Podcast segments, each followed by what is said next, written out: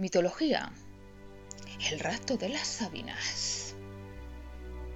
Rómulo había fundado la ciudad de Roma y se convirtió en su primer rey.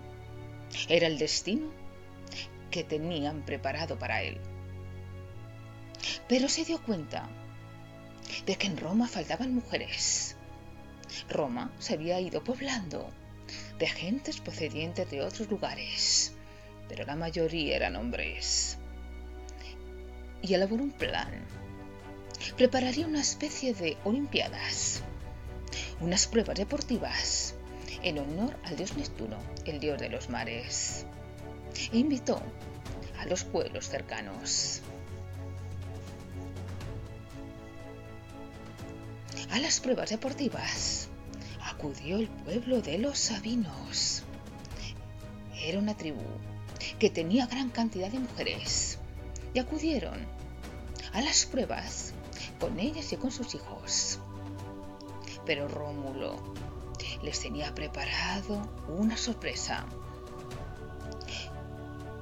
Los romanos decidieron raptar a las sabinas y a cada señal raptaban una y eran entregadas a los hombres.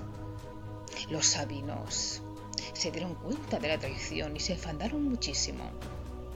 Las Sabinas no querían saber nada de los romanos, pero esto las convencieron de que las habían raptado para hacerlas sus esposas y que éstas sumarían parte de aquella ciudad bendecida por los dioses. Las Sabinas sabían que no tenían nada que hacer. Entonces, perdidas, decidieron llegar a un trato. Se desposarían con los romanos, pero a cambio solamente tejerían. No harían ninguna labor más de la casa, ni lavarían, ni cocinarían, ni limpiarían. Y gobernarían el hogar. Los sabinos estaban muy, muy enfadados y decidieron invadir Roma pues les había traicionado y les había engañado. Pero ¿cómo entrarían en Roma? Para ello, contaron con la ayuda de Tarpeya, una romana,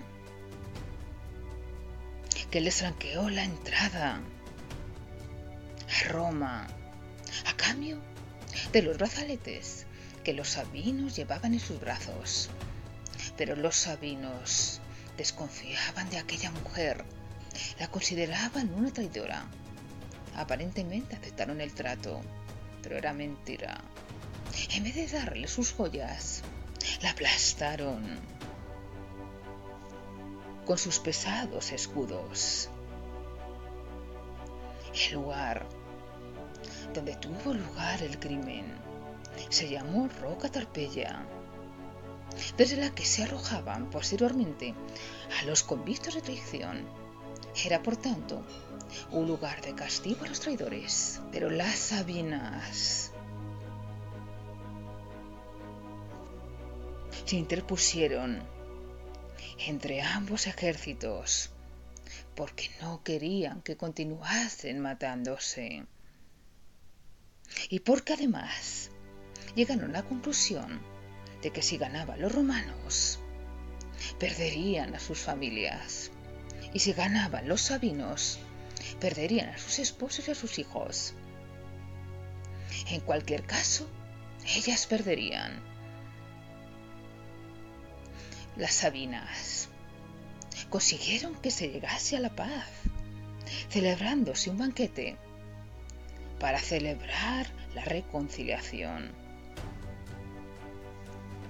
Después del banquete, los romanos y los sabinos llegaron a una especie de hierarquía, es decir, a un gobierno de coalición, y gobernaron durante mucho, mucho tiempo.